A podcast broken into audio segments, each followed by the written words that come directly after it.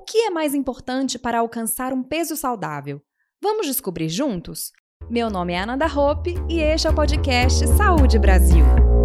Saúde. Saúde. Saúde. Saúde. Saúde. Saúde. Saúde. Saúde, é. Saúde Brasil.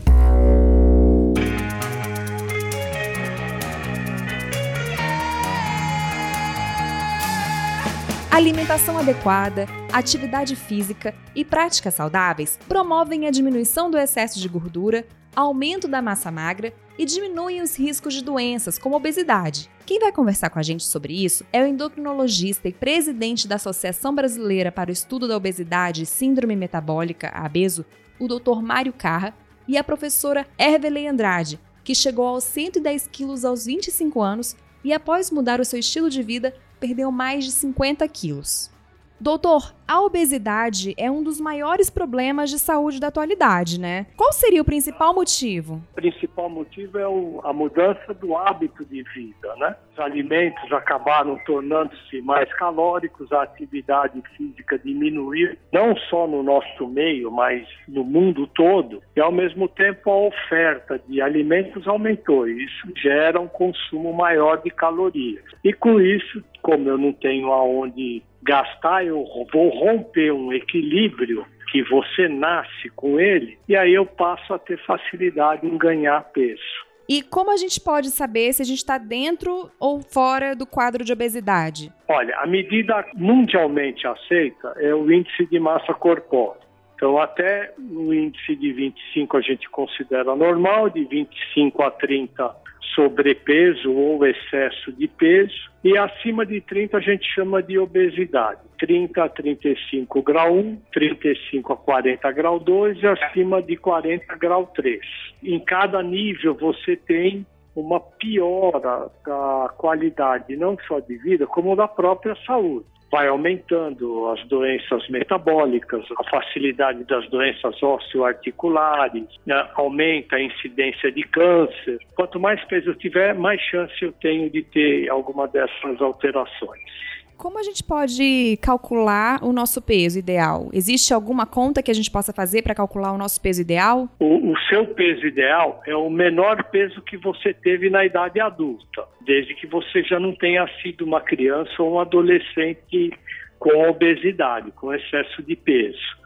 Então a gente sempre procura colocar as pessoas dentro daquele quadro que o índice de massa corpórea fique no máximo até 25. Por outro lado, Ananda, veja bem, se eu tinha 100 quilos e o meu peso ideal for 70 quilos, se eu pesar 85, eu já vou ter uma melhora na minha condição de saúde, alguma coisa em torno de 70% a 80%. Então é isso que eu vou diminuir o risco de ter doença do coração, de ter diabetes, de ter câncer. Então, falar num determinado peso ideal é um pouquinho complicado. Nem sempre o peso bom para o médico é o mesmo que o paciente deseja. E como a gente pode calcular o nosso IMC?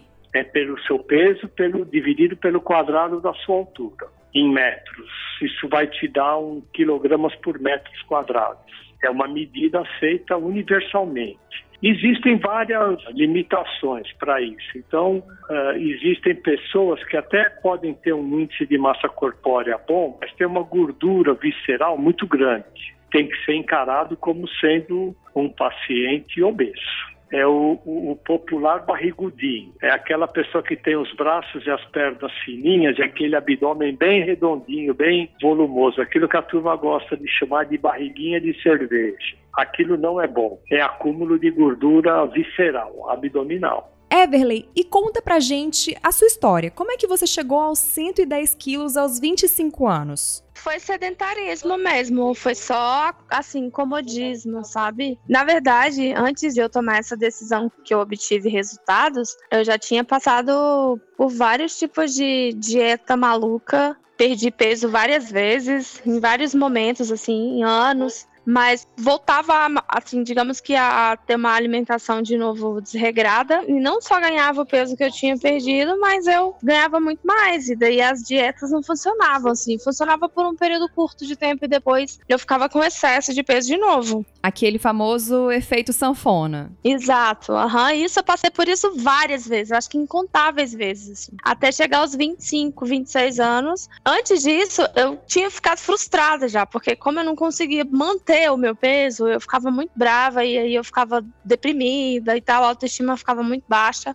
E aí chegou um, um, momento que eu falei, poxa, eu vou desistir, porque não tá rolando, não tá dando certo do jeito que eu quero. E eu não tinha tido, na verdade, uma convicção de que não bastava só perder o peso, né? Eu tinha que ter aí um, um planejamento para equilibrar e manter. E isso eu não tinha tido essa noção até então. Daí eu entrei numa de eu vou deixar ganhar peso até não poder mais para ver o que que acontece. Meu Deus! É, entrei no comodismo terrível. Eu comia tudo a qualquer momento, o tempo inteiro, a qualquer hora, não tinha regra para nada. Nossa. E o peso foi só acumulando. Assim, a maioria das pessoas sempre me pergunta: Poxa, mas isso foi por causa dos filhos? Porque eu tenho dois filhos, né? E não foi por causa de gestação, não. E nem porque eu tenho histórico de obeso na minha família. Foi só comodismo. Eu fui levando uma vida desregrada total na alimentação, não fazia mais nenhum tipo de atividade física. E aí, com esses cinco anos, eu tive um excesso muito grande de peso, né? Eu ganhava acho que 12, 13 quilos por ano. Nossa. E quando eu me vi, eu já tava aí passando dos 110, mas por conta da saúde, né? A minha saúde ficou totalmente prejudicada. E uma coisa leva a outra, né, Everly? A gente come coisas mais gordurosas,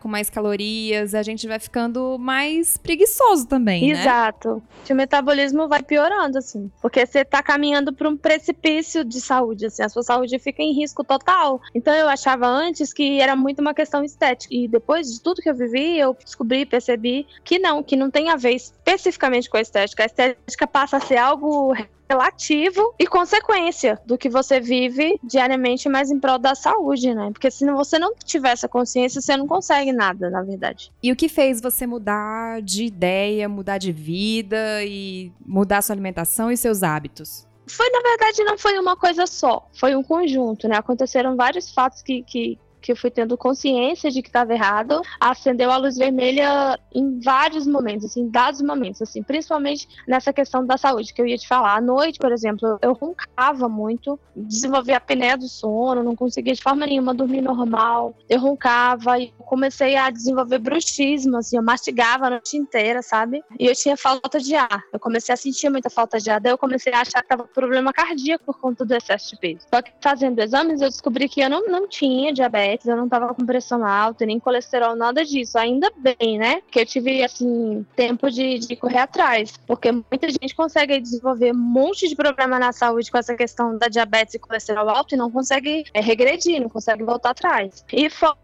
também o contexto físico, né? Que eu não conseguia mais usar nada. Sei lá, saía para comprar alguma roupa e nada ficava bom. Aquilo era uma depressão, acho assim. Foi geral, né? As pessoas me viam na rua, me apontavam o dedo, falando que eu tava grávida. Nossa, por que, que você engordou tanto? E assim, isso tudo foi se transformando numa bola de neve, uma coisa que chegou a um ponto de explodir, porque eu já não suportava mais todo esse contexto, né? Eu era muito nova, mas eu tinha uma aparência já de uma pessoa de mais de 40 anos por conta dessa questão da obesidade. É. Então, assim, pelas fotos, as pessoas hoje falam assim, poxa, não, não é você. A gente só sabe que é você por causa dos olhos. Então é, é muito louco você ouvir isso. Uhum. Que o seu corpo tá, tá sendo assim o seu pior inimigo. Assim, eu estava sendo sugada pelo meu corpo, né? As pessoas não me reconheciam mais. O start de tudo isso foi numa festa de aniversário que eu fui da família, e aí um tio engraçadinho fez uma macacada comigo, né? Ele, ele, a hora que eu entrei, já tava todo mundo lá na festinha, e ele mandou esconder a comida que a gordinha tava chegando pra comer tudo. Ai. E aquilo me deixou muito triste, né? Nossa. E depois falou que era brincadeira e tal, mas aquilo já tinha me ferido, né? Marca, né?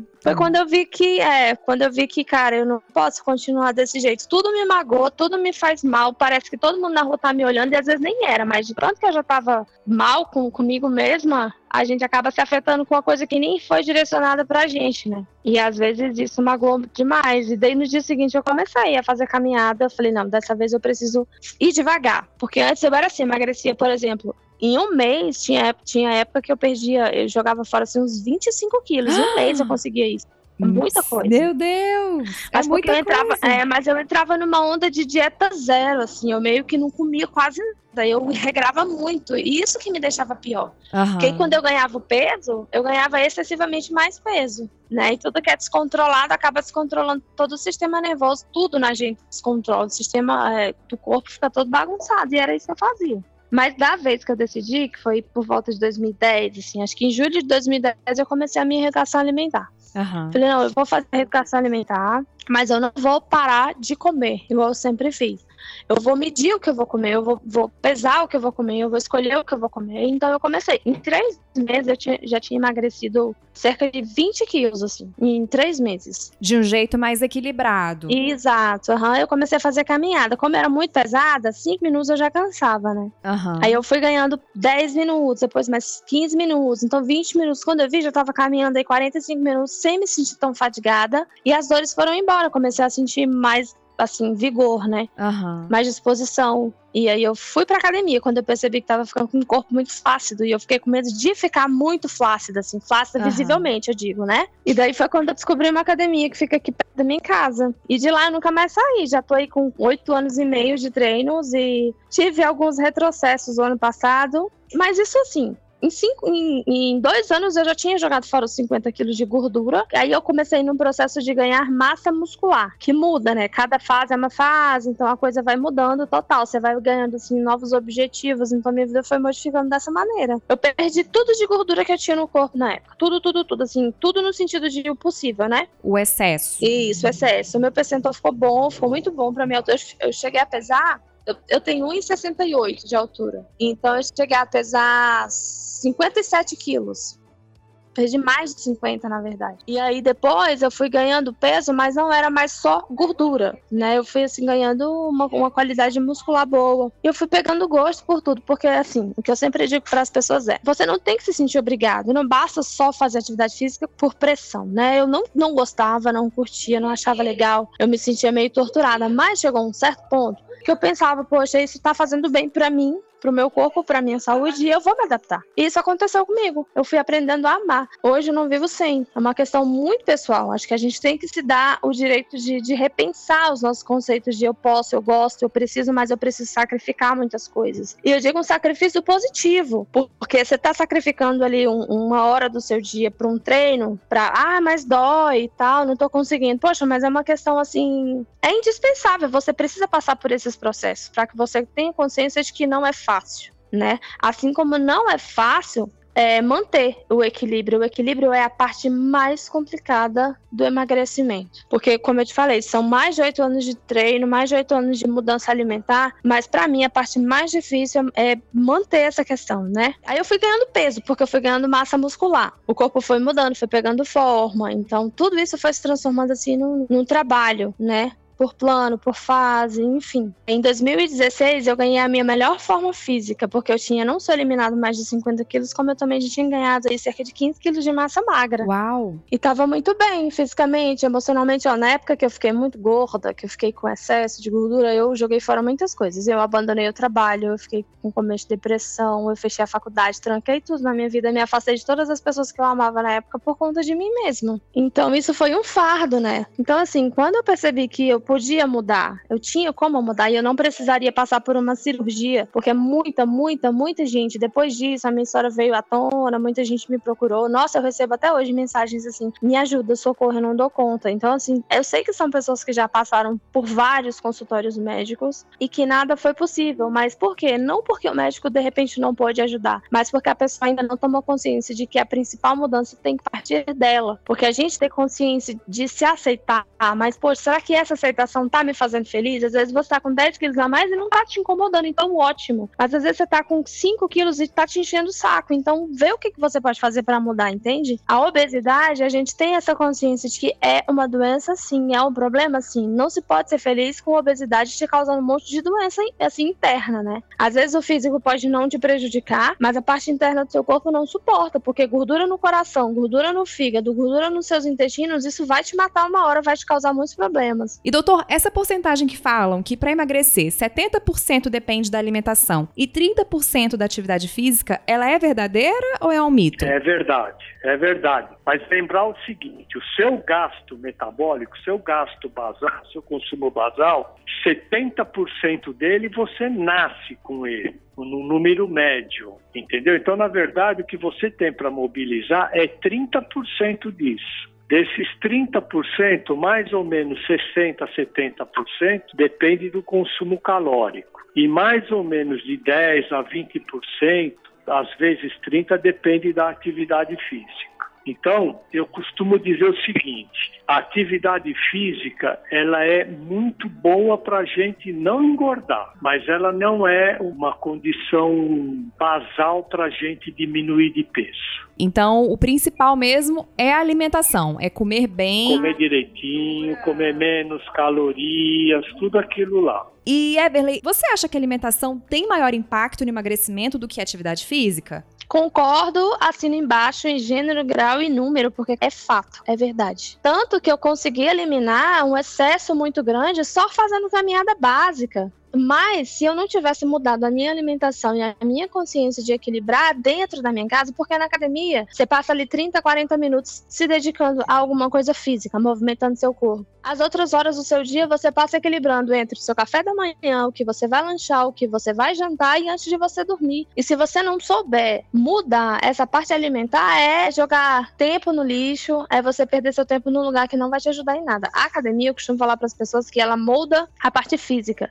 em relação relação à massa muscular. Mas se você não souber equilibrar sua alimentação, você vai perder seu tempo. E é sim, com certeza, a alimentação responsável pelos primeiros passos de tudo na vida, né? Tanto que alimento cura. Tem comida que cura, tem, tem erva que cura. Então, sim, eu, eu concordo de verdade. E é fato, porque eu sou prova disso. E o que, que a Bezo ela recomenda, doutor? A BESO, ela sendo uma associação médica de cunho científico, porque muita gente fala muita coisa sobre obesidade. E o paciente obeso, ele é alvo de muita mídia, muita influência não clara a ABESO sempre recomenda que, junto com a mudança do estilo de vida, a gente entende que a pessoa tem que fazer alguma atividade física, que seja andar, subir escada, não precisa ser uma atividade física de impacto. Qualquer atividade física já ajuda você a melhorar a tua condição física a gente sempre recomenda uma diminuição da quantidade de calorias ingeridas, seja ela por que método for. Né? Pode ser diminuindo mais gordura ou mais carboidrato, diminuindo um pouco a proteína, mas o ideal é que exista uma diminuição global da quantidade de calorias, sem, sem a retirada absoluta de algum grupo alimentar. Então, sempre uma alimentação equilibrada, sempre tem que ter uma quantidade bacana de carboidratos, de fibras, tem que ter uma quantidade boa de proteínas e de gordura, porque isso vai fazer você ter uma série de produtos né, do seu corpo, como as imunoglobulinas de defesa, você se sentir eutrófico, né, em bem-estar. É, e existem muitas dietas da moda que às vezes acabam confundindo as pessoas que buscam um peso mais saudável, né, doutor? Tem, tem muita dieta da moda, tem muito falatório, tem muita conversa que acaba confundindo a cabeça das pessoas. E é importante lembrar que as pessoas sempre procuram um caminho mais curto e mais fácil. Então acaba nessa circunstância quando as pessoas vão cair na mão dos aproveitadores. E isso gera transtornos para essas pessoas. Os endocrinologistas sérios e as pessoas que tratam de obesidade de uma maneira séria têm muito problema depois para consertar esses transtornos fisiológicos que acabaram sendo criados por conta das coisas excessivas. E Everley, a sua história rendeu um livro, não é? Como foi escrever o Vencendo a Obesidade? Então, eu decidi escrever o livro justamente porque depois que a minha história veio à tona pela primeira revista que eu publiquei, que eu saí na revista Sou Mais Eu a primeira vez, né? Eu já tinha eliminado aí 30 quilos e eles me chamaram para fazer a capa da revista e da entrevista. E eu achei um barato, porque as pessoas poderiam me ver. Porque a gente está acostumado a ver pessoas famosas de todos os tipos emagrecendo, passando dieta e tal, e as pessoas ficam enlouquecidas, mas elas não acreditam de verdade que isso seja possível com elas. Muitas vezes pelo padrão de vida social que a pessoa vive. Eu vivo no Sol Nascente, na maior favela do país. E eu não tenho condições, assim, eu sou professora formada, no entanto, eu ainda não estou exercendo salarialmente falando, assim, com remuneração de professora. Então, eu tive que ralar muito para conseguir manter. E a minha reeducação alimentar, eu não posso dizer assim que, ah, é muito caro manter uma reeducação alimentar, é muito caro manter uma alimentação boa. Não, não é. Não é, porque eu consigo comprar alimentos baratíssimos de dois reais perto da minha casa. É legume, verdura, fruta, muito barato. Então, assim, dependendo do contexto social das pessoas, eu acho até que é um exagero, né? A pessoa dizer que não consegue manter um padrão alimentar bom. E eu, olha que eu não uso, assim, alimentos orgânicos, caríssimos e tal, de primeira linha. Não, não uso. Eu uso alimentos simples que estão, assim, ao meu alcance e que eu posso passar para as pessoas na rede social. Então, quando eu percebi que muita gente tinha, estava atrás de descobrir, poxa, como é que você conseguiu? Como é que ficou o seu corpo? Você tem filhos? Ah, você não deve ter filhos. Sim, eu tenho dois filhos. Eu tenho uma filha de 17 e um rapaz de 12. Então, não é por causa disso, né? Então, eu consegui ah, mostrar para as pessoas com a minha vida simples, com a minha maneira de trabalhar, com o meu pouco dinheiro, abrir mão e abrir esse espaço para que outras pessoas da minha mesma é, classe social, vida, que tem o mesmo estilo de vida que eu, também conseguirem tentar é, lutar pelo que elas queriam, na verdade. E a ideia do livro veio nisso, veio de poder mostrar, assim, com todos os detalhes, a riqueza de detalhes de como eu vivi, como foram as fases que eu passei, o sofrimento, a minha abstinência, enfim, que não é tão distante do mundo das pessoas, é o meu mundo e assim é o mundo de muita gente. Muitas mulheres passam por isso, muitas pessoas passam por isso. Então o livro veio colher todo esse processo e poder compartilhar. Então a questão do livro é compartilhar mesmo conhecimento, esse, esse, meu mundo. Isso tem crescido muito, graças a Deus tem dado muito, muito resultado. Eu recebo diariamente depoimentos de, de amigas, de mulheres. Eu tenho um grupo e todos os dias a gente compartilha muita coisa bacana. E é uma ajudando a outra, na verdade. E o site da Beso tem várias dicas, né, doutor Mário, sobre alimentação saudável, prática de atividade física. Tem vários assuntos, a gente aborda sempre assim de uma maneira geral e generalista todos os assuntos para você ter um peso bom e uma vida mais saudável. Né? Saudável é a palavra da moda. Mas enfim, você ser mais feliz com você mesmo. É sempre importante a gente lembrar as pessoas que tudo depende única e exclusivamente delas e de mais ninguém. O nosso intuito é estimular as pessoas a se cuidarem de maneira séria. E você está nas redes sociais, Everly? Sim, eu estou sim. No Instagram eu tenho cerca de 36 mil, acho, pessoas Uau. assim compartilhando comigo todos os dias. Muita gente. E eu recebo todo dia um monte de mensagem. E é muito bacana. No Facebook acho que tem 5 mil e poucas pessoas também. E todo dia eu tô aí com essa questão de ajudar. Sempre assim, gratuitamente, compartilhando e adquirindo mais conhecimento para poder ajudar ainda mais. E como te encontrar nas redes sociais, Everly? É só digitar lá esse nome complicado. É Everly Fit 50. É o meu Instagram. Gente, o nome da Everly é um pouquinho difícil mesmo de escrever. Olha, é E-R-W-E L-L-E-Y.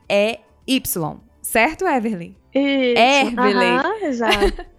Exatamente. É, é o nome difícil. E que dicas você dá para quem quer emagrecer, quem tá com essa dificuldade? Eu sei que você dá as dicas nas redes sociais. Você falou bastante aqui na nossa conversa também sobre a importância de cuidar da alimentação, que não precisa ser uma alimentação cara, né? O importante é que seja uma uhum. alimentação simples e saudável, né? Comida de verdade. Exatamente. A dica assim principal é justamente essa, é que assim, se desprenda de que é impossível. As pessoas têm que quebrar esse tabu de que só pessoa famosa ou rica ou que tem dinheiro que consegue consegue manter uma, uma alimentação saudável, porque não é verdade. E começar pelo básico, pelo simples do simples, que é o que eliminar tudo que te vai fazer, é, que são calorias vazias, o que você achar que aquilo é dispensável, excessos, principalmente, e tentar controlar essa questão dos horários e a quantidade do, do que você vai, vai ingerir. Porque existem alimentos que não te servem para absolutamente nada, né? Que eles podem ser, sim, dispensáveis sem nenhum tipo de, de falta. Na verdade, existe aquela abstinência com relação ao açúcar, porque para quem é muito a favor do doce, vai sofrer muito, porque o doce é uma questão muito viciante, o açúcar é extremamente viciante. Mas aí, a partir de um certo momento, a partir de uma certa, de uma certa fase, você acaba percebendo que ele está sendo totalmente dispensável, que você consegue substituir açúcar por outras coisas muito fáceis e acessíveis. Então, a dica é essa: tente fazer pelo simples, tente jogar fora o que você sabe que vai te fazer mal, porque a maioria das pessoas sabe o que, que realmente está prejudicando, o que está fazendo mal. Elas só não querem abrir mão dessa comodidade, dessa coisa fácil, dessa comida rápida, porque não custa nada você ir pra cozinha tentar fazer ali um legume refogado, faz um arrozinho tranquilo. Se você não gosta do arroz integral, ótimo, continua com seu arrozinho branco, mas na quantidade relevante, na quantidade que você sabe que não vai ser mais tarde um problema para sua saúde. E saiba equilibrar, equilíbrio é tudo na vida da gente. Muito mais vida, mais saúde, né? Mais tempo com a família da gente, as pessoas que a gente ama. E eu tenho um relato para fazer, porque o ano passado nós tivemos aí muitos problemas em casa por conta de uma alimentação relacionada ao meu pai, né? Então meu pai sofreu muito por conta de uma alimentação que ele já vinha arrastando por muitos anos e infelizmente ele veio aí desenvolver problema de saúde e a gente perdeu ele ano passado. Então é mais um motivo assim de eu dizer para as pessoas cuidem da alimentação, cuidem da saúde de vocês, não deixem assim descobrir que a coisa não tem mais jeito, porque chega um momento que você vai tomar consciência de que a sua saúde é a primeira coisa que você tem que cuidar, ou você cuida da sua saúde, ou você perde tudo. E muito obrigada pela sua participação. Tá bom, então. Muito obrigada. Tchau, tchau. Muito obrigada, doutor Mário, pela sua participação no nosso podcast. Agradeço muito. Tá ótimo. Eu que agradeço a participação, a sua atenção. E não só a Bezo, como eu, estamos à sua disposição para o que você precisar. Tá bom? Tá ótimo. Muito obrigada, doutor Mário. Um abraço. tchau, tchau. tchau. É isso aí, gente. O primeiro passo é aceitar que é a hora de mudar os hábitos e encarar a transformação. A nossa saúde é o nosso bem mais precioso. Vamos cuidar dela? Olha, no site do Ministério da Saúde, em www.saude.gov.br, você encontra o Guia Alimentar para a População Brasileira, com dicas para ter uma alimentação saudável. O Ministério da Saúde tem diversas publicações que tratam sobre o assunto, que podem ser encontradas também no site do Ministério. Agradecemos a sua companhia e a participação do Dr. Mário Carra, da Abeso, e a professora Herveley Andrade, que nos contou sobre a sua experiência e mudança de vida. Até o próximo episódio do podcast Saúde Brasil.